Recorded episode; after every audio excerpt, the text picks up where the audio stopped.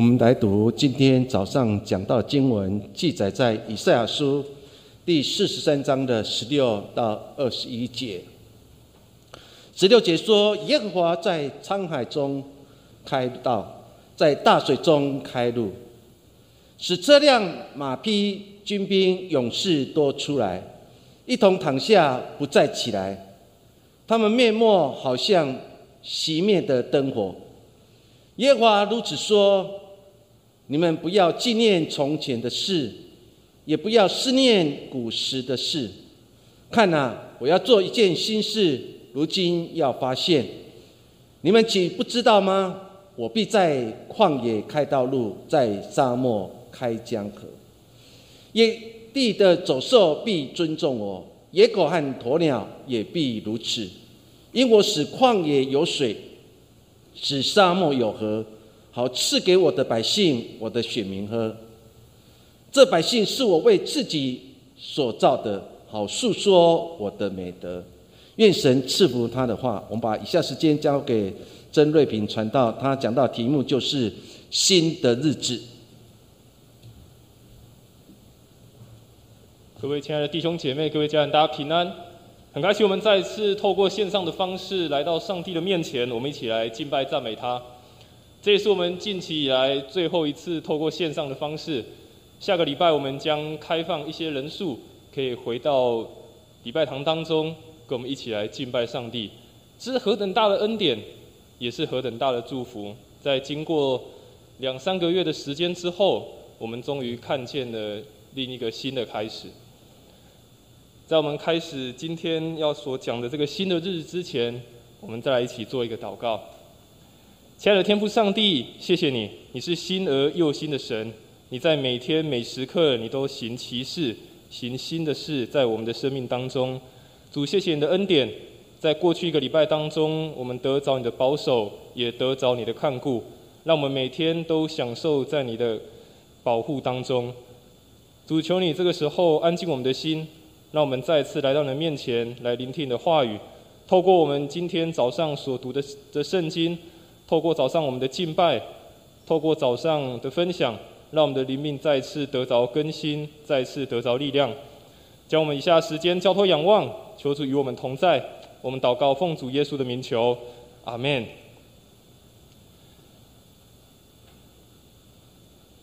在过去的这一段的时间，不知道对大家来说是好日子还是坏日子？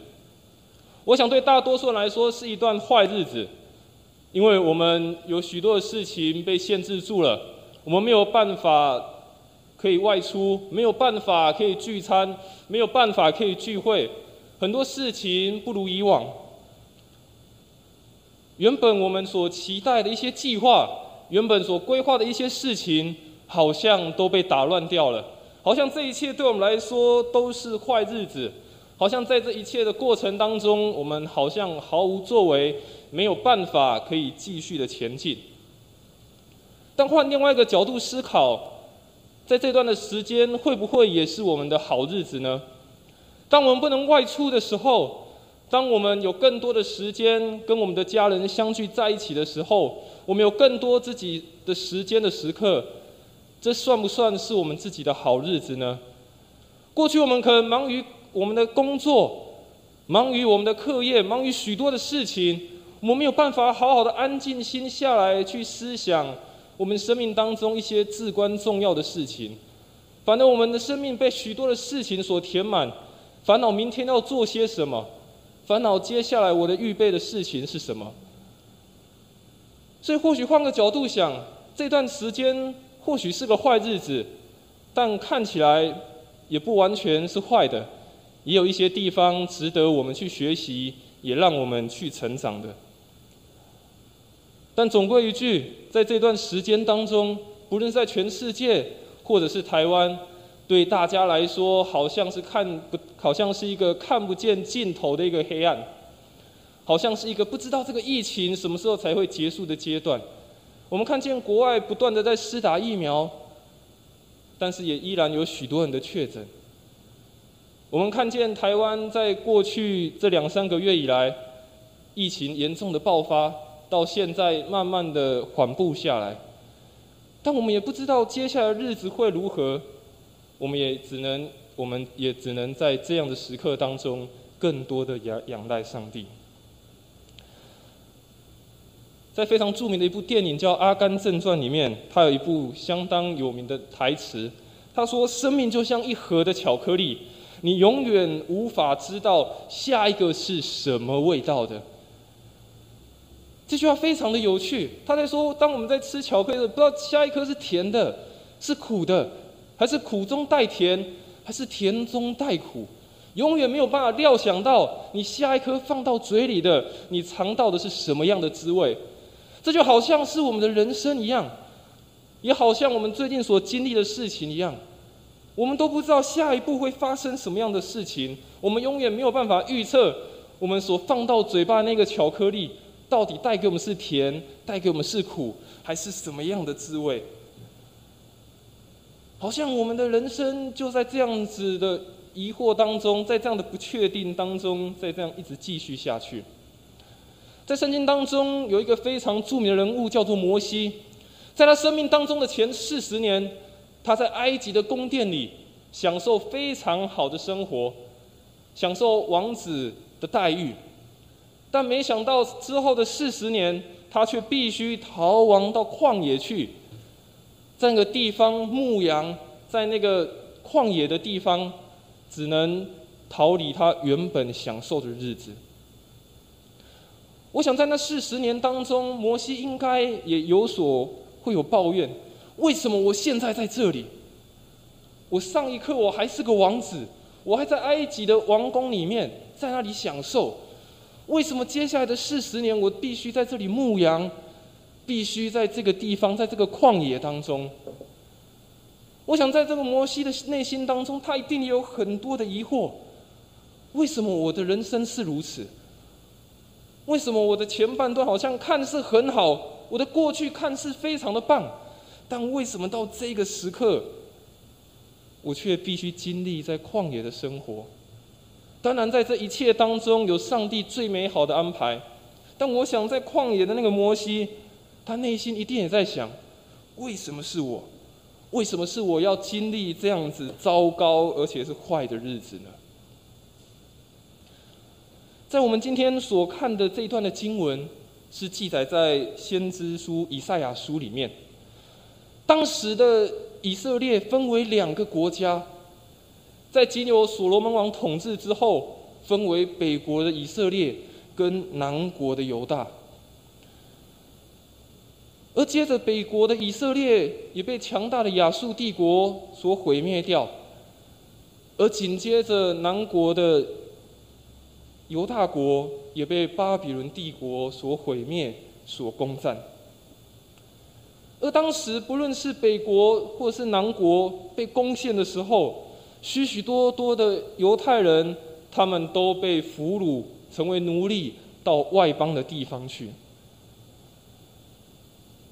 以赛亚在我们今天所看的这段经文当中，他告诉了这些犹太人一个新的一个看见。一个新的盼望。我想，当以赛亚在说这一段的预言的时候，在说这段的话语的时候，当时的国家也是非常的混乱，也是看不见未来。当时也是处在一个内忧外患的状况当中，没有人知道下一步会如何，没有人知道接下来我们的国家会怎样前进。所以，以赛亚在这个时刻当中。他再次的提醒以色列人：虽然当这段的经文的预言实现被看见的时候，已经又过了许多的时间，但是终究以赛亚所描述的这段预言所描述的这幅美的图案，最终还是发生了。我想，我们今天透过这段经文再一次思考，特别在我们即将要降级、降为二级。要重新另外一个生活、另外一个日子的时刻，我们再一次的思考我们生命当中新的日子，以及上帝要在我们生命当中所做新的事情。第一个，我要跟大家来分享的是：忘记背后，告别过去。在我们一开始看到的经文四十三章十六到十八节，经文他说：“耶和华在沧海中开道，在大水中开路，使车辆、马匹、军兵、勇士都出来，一同躺下，不再起来。他们灭灭没，好像熄灭的灯火。耶和华如此说：你们不要纪念从前的事，也不要思念古时的事。”这段经文非常的有趣。一开始，以赛亚好像带他们做一个回顾，让他们看见过去上帝如何带领他们，上帝过去如何带领整个以色列民族经历那样子患难的时刻。但以赛亚紧接着却说：“不要纪念从前的事，也不要思想古时的事。”为什么以赛亚突然说出了这段的话呢？前面还在纪念。还在回忆过去上帝所做的一切奇事的美好。以赛亚为什么下一句突然说不要纪念，也不要思想？事实上，过去的经验和回忆，可以成为我们成长、成为我们前进的力量，也可能是成为阻碍我们继续向前的绊脚石。当很多人渐渐长大的时候，都会想说：“我想要回到过去学生的生活。”有可能是因为觉得现在工作压力太大了，学生的生活还比较好应付。有些人说我可能想要回到小孩子无忧无虑的样子，因为发现现在所背负承受的事情太多了。有些人可能会想象过去单身一个人美好的时刻，因为有时候在家庭当中的关系紧张。有时候在家庭当中有许多的事情要操烦，有些人可能会想念过去，会忆当年，因为可能渐渐的年纪大了，渐渐的体力衰退了。但是回忆和经验，并不是一件不好的事情，它帮助我们再一次的去思考过去在我们的生命当中我们所经验到的。过去的生命当中，我们所学习到的，可以帮助我们再一次去成长、调整我们的脚步。但如果我们的常常陷在那个回忆当中，一直在想过去的美好，一直在想过去的如何，我们就没有办法好好的来向前进。所以以赛亚提醒以色列人：，没错，上帝过去做了新事，做了很多奇妙让你们觉得感谢的事情。但那已经是过去了。你们可以回忆，你们可以经验，你们可以继续的体会，但不可以沉溺在过去其中。过去的经验重要，不是不在不不是要让我们做停留，而是让我们成长，让我们的未来才有更多不一样的盼望。我想在这个疫情的当下，许多人都在想说，当降级之后。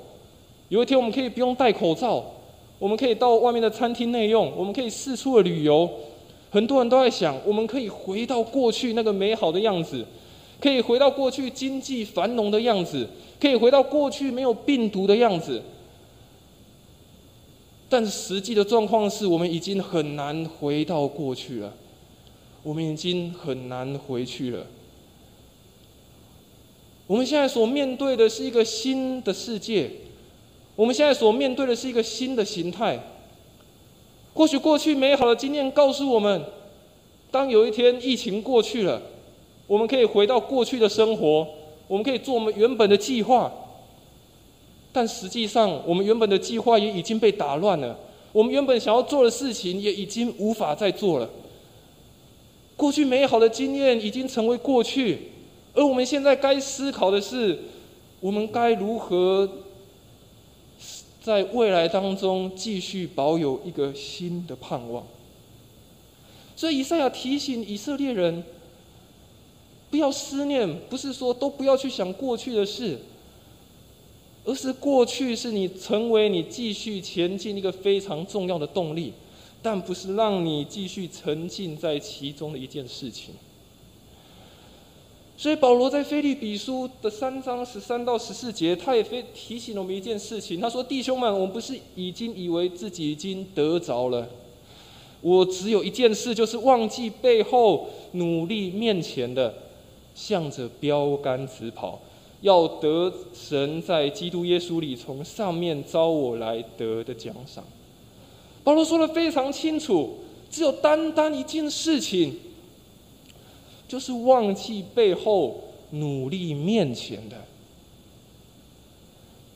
向着标杆直跑。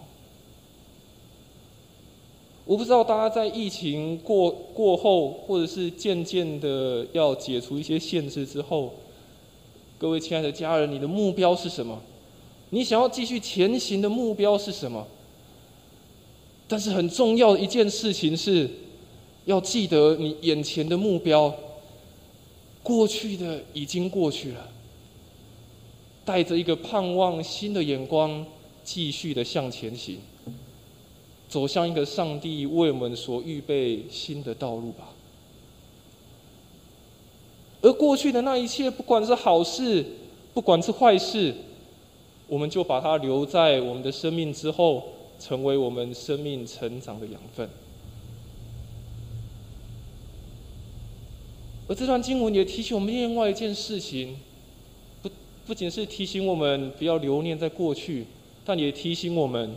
我们要去数算恩典，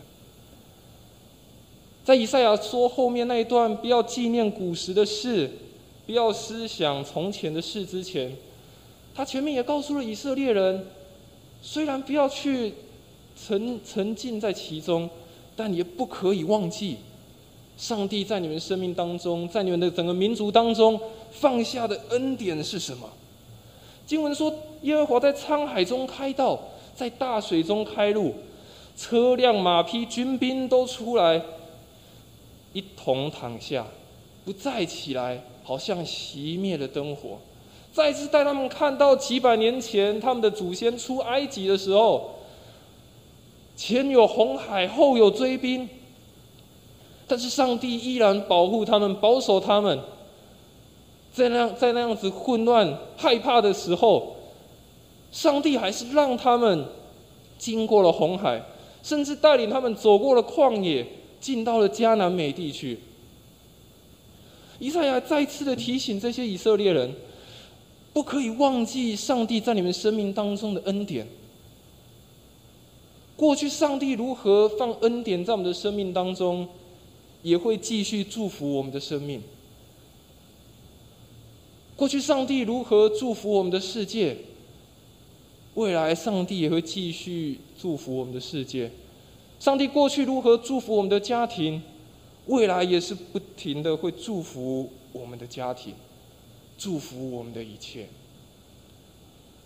所以，当我们要继续往前行的时候，虽然说要忘记背后，努力面前，但我们也要数算生命当中一切的恩典。特别在疫情的当下，在疫情的其中。我们的弟兄姐妹都没有受到这样子病毒的攻击。我们虽然多数人去打疫苗，但是身体也依然是强壮。在这样的日子当中，我们依然也要献上感谢。在这样的日子当中，我们依然也要数算这是上帝的恩典。虽然好像看似在坏日子当中，但一切也还是有上帝好的恩典，以及上帝好的计划在我们里面。所以，如同诗篇的诗人一百一十六篇二节到十三节，他说：“我要拿什么报答耶和华向我所赐的一切厚恩？我要举起救恩的杯，称扬耶和华的名。”所以，当我们在继续前进的时候，进到下一个阶段的时候，我们依然数算恩典，依然举起那个救恩的杯，向我们的神来称颂。虽然忘记背后，努力面前，向着标杆直跑，但依然不可忘记，让我们可以直跑的力量是耶和华在我们生命当中所放下那个厚厚的恩。我们应当继续的来赞美他。第二件事情，我要跟大家分享的是，期待新的事情发生。在以赛亚书我们刚刚所读的十九节，他说：“看啊，我要做一件新事，如今要发现，你们岂不知道吗？我必在旷野开道路，在沙漠开江河。”这段经文是我们许多人常常喜欢的一段经文，也常常是我们拿来作为鼓励，或者是拿来作为祝福别人的经文。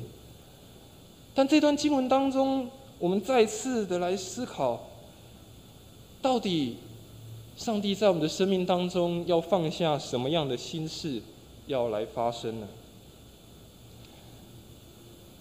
我想，如果我们要经历上帝在我们生命当中开道路，就要进到那个旷野和沙漠中，也就是要迎接一个挑战，并且要学习去承担起来。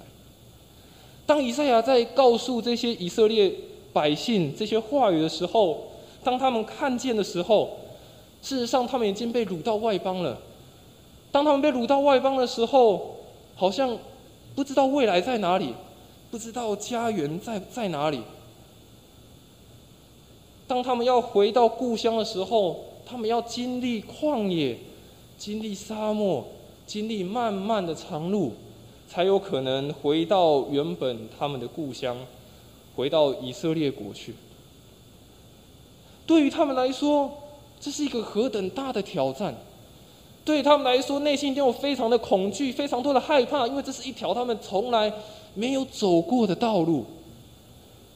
他们不知道路上会遇到什么样的困难，不知道会遇到什么样的挑战。但是这段经文再次提醒我们，他说：“如果我们想要在这样的旷野，在这样的道路当中，要看见这样子的心事，我们必须进到旷野当中，进到沙漠当中，我们才有办法看见。经文虽然说看呐，但是看呐的背后是我们要走到旷野，要走到沙漠，必须要进到其中，经历在其中。我们才有办法知道那个心事到底是什么。假设这些以色列人，他们想说，我们留在原本被掳的地方就好了，那这段经文对他们来说就没有任何的意义，因为经文就说看心事，但他们没有真正的去经历到，他们没有真正的去看。所以我们也应当进到旷野的时候。进到这样未知的时候，我们也存有一个盼望的心，来期待上帝要做的心事。我想更重要的是，我们要放下一个消极，放下一个无奈，甚至放下一个冷漠的心态，要以积极、用一个热情、热切的心态来面对，我们才能看到上帝要做的心事。我想在特别疫情的这段期间，许多人感到非常的无奈。非常的冷漠，甚至是非常的消极，好像世界末日要到了，好像已经没有任何的指望了。但这也是给我们一个挑战：我们愿不愿意冒险踏进其中？我们愿不愿意在这一个特别的时代当中，再一次去找到我们可以投入的地方？我们愿不愿意在这个好像非常无奈、非常紧张、让人恐惧的年代当中，我们投入一些温暖，投入一些关心？刚刚在前面分享的时候说，我们许多的经历已经成为旧的，在我们现在新的这件事情当中，我们也看见，在我们的社会，在我们的国家，有许多新事在产生。在过去，我们可没有想象，我们必须要用远距教学；我们可没有想象，我们必须都在家里上班；我们可没有办法想象，我们有这么多的时间跟我们的家人可以相处在一起。或许过去我们大家各忙各的，没有时间好好的相处在一起。但是，当我们真的相处在一起的时刻，反而产生更多的摩擦、更多的挑战、更多的问题。甚至我们可能就对我们身旁的人冷漠下来了，对我们旁边的家人，我们就消极下来了；对我们原本所关心的人，我们可能就冷漠下来了。但是，亲爱的弟兄姐妹，这也是一件新的事情正在我们当中发生啊！这是我们过去不曾经历的。当这件新的事情发生的时刻，我们用什么样的心情去面对呢？我们用什么样的方式去面对这样子的挑战呢？我也相信，当有一天疫情结束，或当有一天教会再次开放，大家回来教会的时刻，我们要带着什么样的一个心情来迎接这个新的日子展开呢？我们依然要带着一个无奈、消极的心态，还是我们要继续？我们要带着一个热切、热情的心态，去迎接这个新的时代的开始。这是我们必须要好好去思考的一件事情。在这个新的常态当中，我们应当如何去做？耶稣在路加福音三五章三十七到三十八节，他特别说了一个比喻。他说：“没有人把新酒装在旧皮袋里，若是这样，新酒必将皮袋裂开，酒便漏出来，皮袋也就坏了。但新酒必须装在新皮袋里。”耶稣说：“这个比喻是什么意思呢？当一个新酿好的酒，它不停发酵的时候，如果装在一个旧的袋子里。”新的酒不断的发酵，不断的继续扩大膨的时候，膨胀的时候，会将旧的袋子所撑破。于是，如果你将新的酒放到旧的袋子，那旧的袋子将会破掉，没有办法装。但是新的袋子，它还有延展性。当新的酒倒进去的时候，还可以随着这个新的袋子，它的延展，随着。这个袋子的容量继续的扩张，而且不会破掉。耶稣说这段话是在对当时的法利赛人，他们非常的守旧，他们还在守旧一些旧的伦理、旧的律法。但耶稣告诉他们：“我来了，就是一个新的时代的开始。我代表是一个新的时代，我代表是一个新、新、新的一个想法。”所以耶稣告诉他们：“我来了到这个世界上，我所带来的是一个新的改变，是一个新的挑战，但是也是一个新的祝福。”我想，对于我们每一个人来说，我们也要把我们自己当做是一个新酒，把我们放在这个世界这个新的皮带当中。当我们愿意把我们自己放进这个新的皮带当中。当我们愿意踏进去这个世界，在我们生活当中许多的挑战的时候，我相信上帝一定会在我们的生命当中做新事，让我们看见奇事在我们生命当中来发生。以赛亚书五十四章二到三节也说：“主耶和华如此说，要扩张你的帐帐幕之地，张大你居所的幔子，不要限制，要放长你的绳子。”坚固你的橛子，因为你要向左向右展开，你的后裔必得多国为业，又使荒凉的城邑有人居住。所以，在这个新的开始的时候，我们要学习打开我们的眼界，打开我们的生命，重新去看待这个世界所发生的事情，重新去看待我们身旁的每一个人，重新的去理解每一个不同的想法。重新去聆听不同的声音，更重要的是打开我们的生命，让上帝扩张我们，让我们的生命得以承受那个新的事情，在我们的生命当中来发生。如同经文所说的，不要限制，而且是不停的来扩张。第三个我要跟大家分享的是，凭着信心踏出脚步。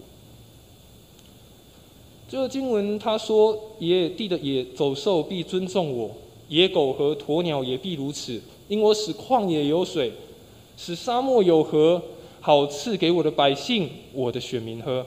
这百姓是我为自己所造的，好诉说我的美德。”当以色列他们要出埃、要要离开这个巴比伦这个帝国的时候，当他们要回去的时刻。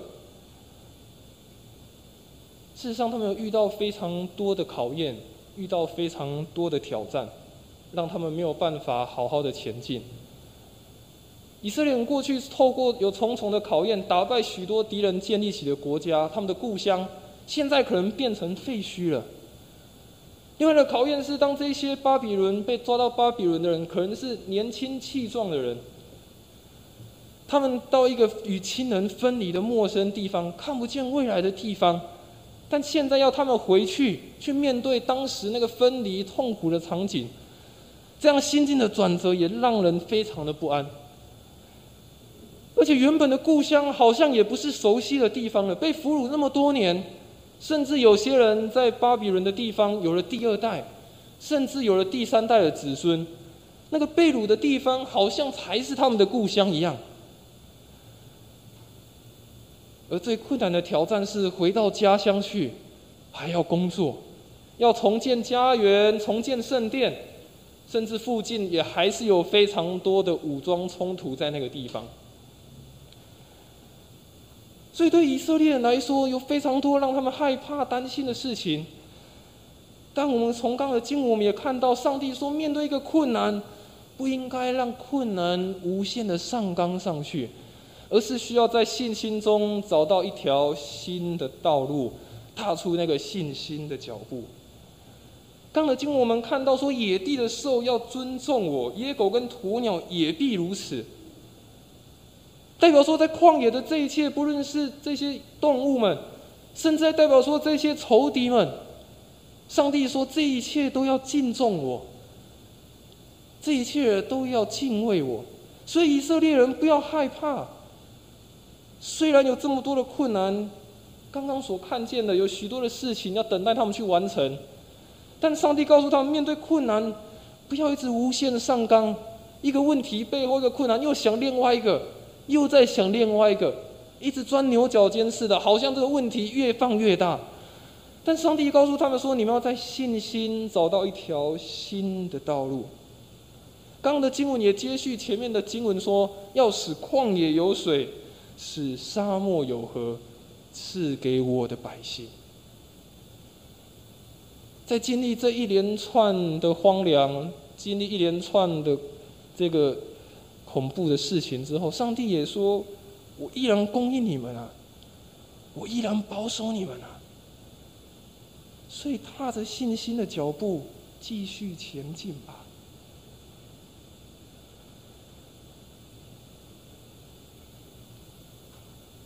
非常出名的宗教改革家马丁路德，在他年老的时候。他说了一段话，他说，在他年老的时候，患了非常严重的疾病的时候，他说一段话，他说：“这些痛苦或这些困难，很像排字人所排的铅板，现在看上去是反的，也看不懂他们所代表的意义。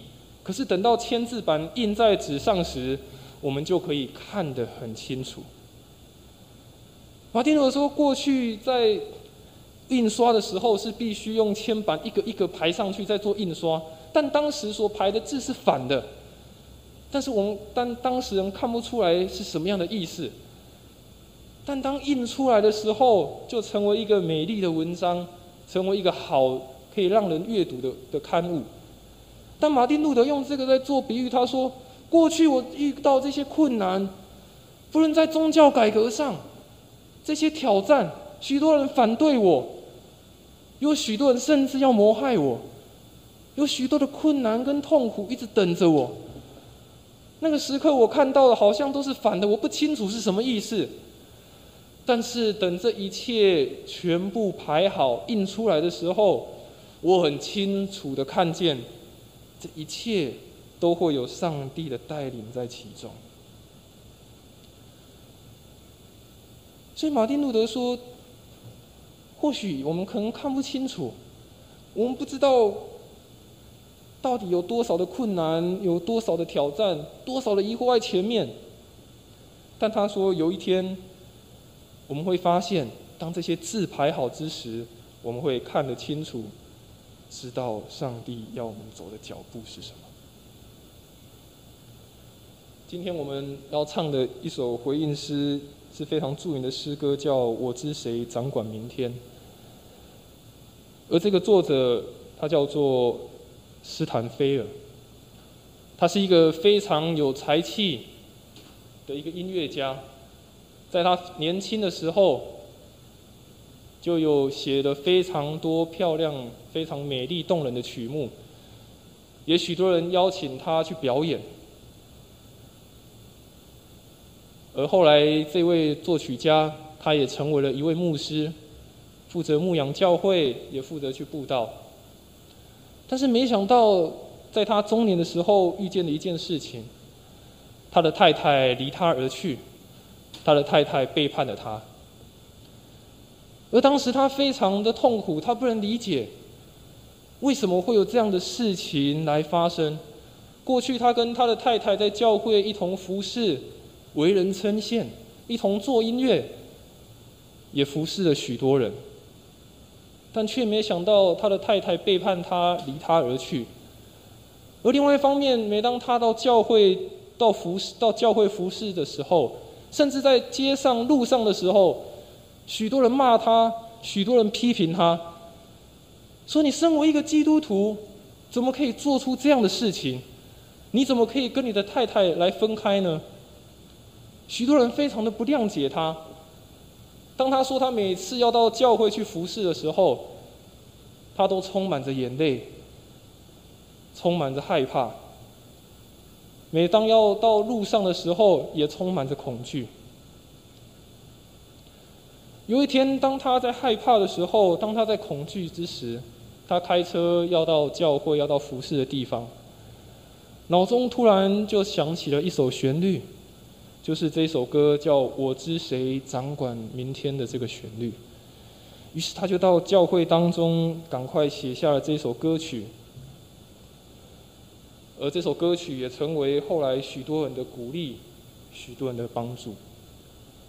确实，虽然我们不知道明天如何，前面的路到底是平坦或是崎岖，但知道上帝在背后掌管每时刻，我们便能感到安然自在。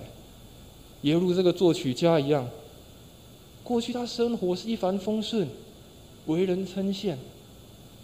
但遇到挑战、被背叛、被唾弃、被骂的时候，当他一无所有之时，他知道他只能凭着信心，再一次的支取力量。他知道谁掌管着他的明天。我想这是给我们一个很大的鼓励跟很大的提醒。我们不知道明日如何，我们也不知道接下来解封之后日子会如何。我们也不晓得疫情过去，我们生命当中、我们的生活当中还会遇到什么样的困难和挑战。我们也不知道会如何。但我们唯一知道清楚的，就是知道谁掌管我们的明天。我们只管凭着信心，踏着步伐向前进。所以在以赛亚书四十一章第十节，他也说：“不要害怕，因为我与你同在；不要惊慌，因为我是你的神，我必兼顾你，我必帮助你，我必用公义的右手扶持你。”所以，亲爱的家人，亲爱的弟兄姐妹，不要害怕，上帝一直与我们同在。不管在过去，不管在现在，不管在未来。不管在每一个新的时刻，上帝依然与我们同在。他是那个行心事的神。最后，我要跟大家分享一篇短短的文章，是前阵子我在我的奈的讯息收到的，是一篇非常优美的文字。我要用这篇文字来跟大家一起做分享。他说：“上帝爱我们的方式，其实我们不知道。”有时候我们向上帝祈求力量，但他却给我们的困难。当我们克服了困难，就拥有了力量。我们向上帝祈求智慧，他却给我们问题。他我们解决了问题，就拥有了智慧。我们向上帝祈求希望，但他却允许黑暗的来到。我们走出了黑暗，就拥有了希望。我们给向上帝祈求成功。但他却给我们挫折，我们走过了挫折，就拥有了成功。我们向上帝祈求幸福，但它考验我们是否懂得感恩。我们学会了感恩，就拥有了幸福。我们向上帝祈求财富，他让我们发现别人的需求，我们满足了需求，就拥有了财富。我们向上帝祈求平安，他让我们学会珍惜，我们开始满足珍惜，就拥有了平安。我们祈求，就给我们，但不一定照我们的方式。有时候，上帝用没有想到的方式爱着我们，替我们开前面的道路。确实，很多的时刻，我们所想的，跟上帝要给我们的好像不太一样。但我们必须在其中来思考，在每一个事情的背后，上帝所要摆放新的事情是什么？有时候没有照我们的方式，但我们也依然要记得，上帝与我们同在，替我们在前面开道路。所以说，我要跟大家分享的是，今天我们所看的这段经文提醒我们的事情：我们不记过往，当我们数算恩典；我们也无畏将来，我们凭信心踏出；我们也最后可以依靠上帝，安然自在。愿上帝帮助我们，特别在接下来要解封的时刻，要迎向一个新的开始的时刻。不知道未来如何，但我们清楚知道谁在我们生命当中掌权，谁是那位做新事的神。我们一起来做一个祷告。阿们的父神，我们再次来到面前，向你献上感谢。谢谢你过去在我们的生命当中所摆放的恩典。主，这是我们数算不完的。主啊，但也求你帮，也求你帮助我们，在这样的恩典当中，在我们过去所经历当中，成为我们前进的力量，带领我们经历你新而又新的神迹，当我们经历你新而又新的启示，在我们的生命当中，我们要来看见你的荣耀来彰显。求你特别祝福我们每一位家人、每一位弟兄姐妹，在接下来我们要面对另外一个新的日子的开始。求你继续带领我们。我们不知道接下来如何，但我们相信，我们紧紧抓住你的脚步，跟随你的脚步的时候，我们就会走出一条新的道路。谢谢耶稣与我们同在。祷告奉主耶稣的名求。